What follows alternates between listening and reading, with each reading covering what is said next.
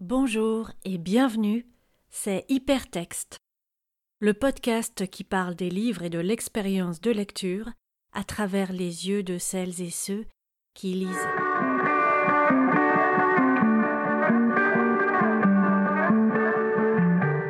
C'est Clément, bibliothécaire à la ville de Paris. Je vais vous présenter le jeu du siècle par l'écrivain japonais Kenzaburo Oe, prix Nobel de littérature en 1994.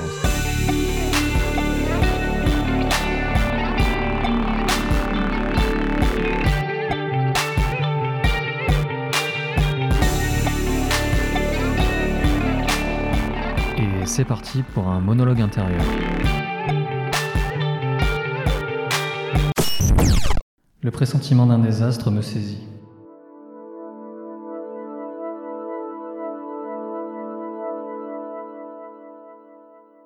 Le bébé ne cessait de me fixer de ses yeux grands ouverts, mais je ne pouvais savoir s'il avait soif ou faim, ou s'il éprouvait tout autre désagrément. Comme une plante de culture aquatique dans une eau sans lumière, il gardait les yeux écarquillés et vides, allongés. Il n'avait qu'une existence silencieuse. Il ne désirait rien. Il n'exprimait jamais ce qu'il ressentait. Il ne pleurait même pas. Parfois, je me demandais s'il vivait vraiment. Si dès que je suis parti à la première heure le matin, ma femme passe ses journées à se saouler, en abandonnant le bébé à son sort, que dois-je faire? Elle était maintenant réduite à son état d'ivrogne assoupi. Le pressentiment d'un désastre me saisit. Je tendis ma main impure pour toucher le bébé, mais la même crainte d'un sacrilège me la fit retirer. De plus, je me rendais compte que j'étais plus proche de mon ami mort que de mon fils. Tant que je le regardais, il ne savait que m'opposer ses yeux noirs, radicalement privés d'expression. Il m'engouffrait avec la force aspirante d'un raz de marée dans un sommeil irrésistible. Sans même me préoccuper de lui donner du lait, je m'assis par terre puis m'allongeai. Dans cette zone inconsciente qui précède le sommeil, je reconnus, avec une surprise renouvelée, que mon unique ami s'était pendu après s'être peint la tête en rouge, que ma femme s'était soudain saoulée, que mon fils était un idiot. J'allais m'endormir dans cet espace exigu, sans avoir fermé les portes, sans avoir dénoué ma cravate, toujours dans ce corps néfaste qui avait eu un contact avec la mort. Je suspendis toutes mes réflexions et je me clouai dans cet instant vide, comme un insecte épinglé, sans force. Je m'endormis dans la terreur de me laisser pénétrer par un péril aussi certain qu'insaisissable. Le lendemain matin, je ne parvins pas à reconstituer entièrement ce que j'avais éprouvé la veille. Cela ne formait donc pas une expérience.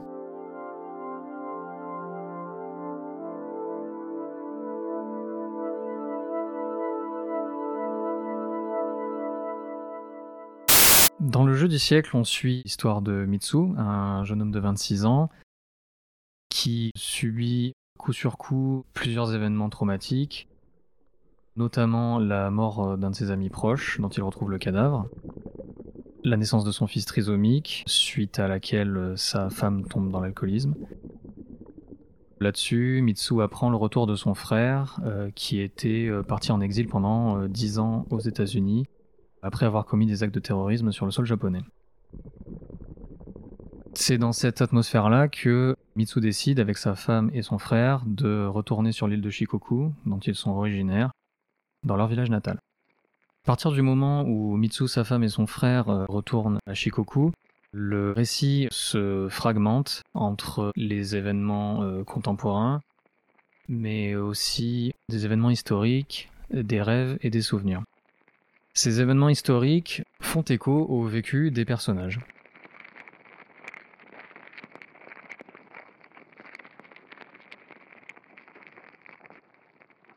S était tombé à plat ventre sur la boue séchée en fine poudre, mêlée de gravillons émiettés et arrondis. Sous un jour limpide d'automne, le sentier tout entier, le précipice envahi d'herbe, la pente où foisonnaient des roseaux, le lit sec de la rivière qui serpentait en hiver, reflétait une lumière blanche. Et surtout la rivière brillait d'une blancheur éblouissante. Blanc aussi était Takashi, accroupi à 50 cm de la tête de S, qui, la joue collée au sol, avait les yeux tournés vers la rivière, et le chien qui sautillait autour d'eux poussait des gémissements stridents. Est-ce assassiné? Takashi et le chien étaient baignés dans une lueur blanche. Une larme laissait une empreinte noire sur la pellicule de poussière qui recouvrait un caillou près du pouce de Takashi. Mais elle sécha aussitôt en abandonnant une cloque blanchâtre à la surface du caillou. La tête de S était écrasée et ressemblait à un sac noir aplati, d'où s'écoulait une substance rouge. C'était l'intérieur même de la tête, mais déjà sec.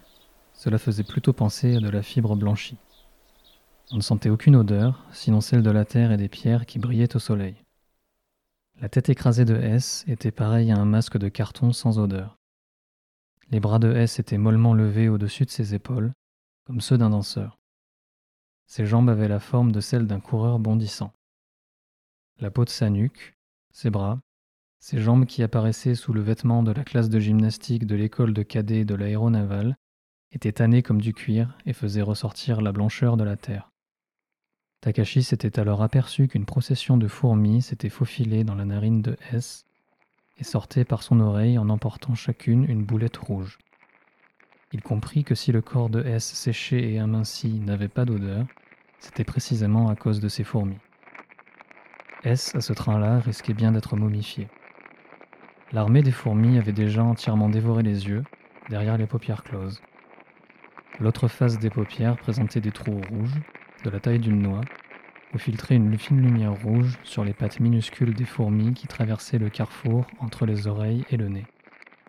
On voyait à travers la fine pellicule cristalline de la peau du visage de S qu'une fourmi se noyait dans une goutte de sang. J'ai découvert Kenzaburo Oe à travers les articles de Philippe Forest, qui a beaucoup écrit sur la littérature japonaise et particulièrement sur Kenzaburo Oe, c'est un auteur qui fait part de son traumatisme suite à la naissance de son fils Philippe Forest lui-même a perdu sa fille quand elle était enfant. Et comme il a écrit pas mal d'articles sur OE, j'ai voulu m'intéresser à cet auteur-là, sans rien en savoir. Le jeu du ciel, c'est le premier livre que j'ai lu, que j'ai pris euh, comme ça euh, par hasard. Je suis tombé là-dedans directement. J'en suis ressorti, on va dire, à la fois euh, troublé et fasciné par la densité d'écriture, le rapport au sens qui est assez peu commun, je trouve, dans la littérature de manière générale. On arrive à ressentir des sons, des, euh, des odeurs, des textures, juste à la lecture du livre. C'est une lecture qui est très sensorielle, même parfois sensuelle. C'est quelque chose d'assez rare. Ce qui est intéressant aussi, c'est de voir à quel point le livre se digère lentement. Le fait que des éléments vont ressurgir un peu plus tard de manière beaucoup plus significative et voire explosive. C'est un livre où en fait on commence à comprendre le début quand on est au milieu et on commence à comprendre le milieu quand on est à la fin et on commence à comprendre la fin bien plus tard, après la lecture du livre. Parce que la densité thématique et la, la dimension psychologique de chacun des personnages poussent à réfléchir continuellement, des jours et des semaines après avoir terminé le livre. Au-delà de ça, la façon de traiter la mort, la façon de traiter les vies, les corps qui se décomposent, qui ne tiennent qu'à un fil, le côté sensoriel et euh, atmosphérique de l'écriture, ça amène dans des considérations et des états qui sont les états limites. Et en fait, euh, ce que j'apprécie dans la littérature et dans l'art en général, c'est les états limites.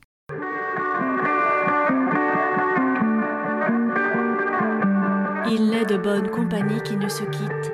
Et oui, Hypertexte, c'est déjà fini.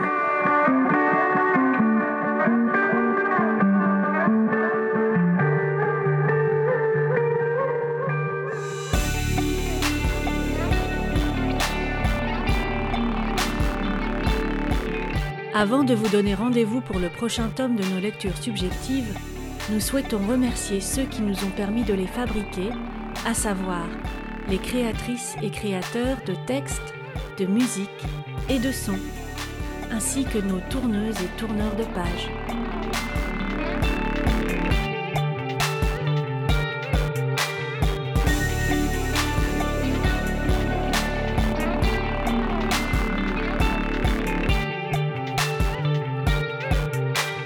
À bientôt pour de nouvelles aventures.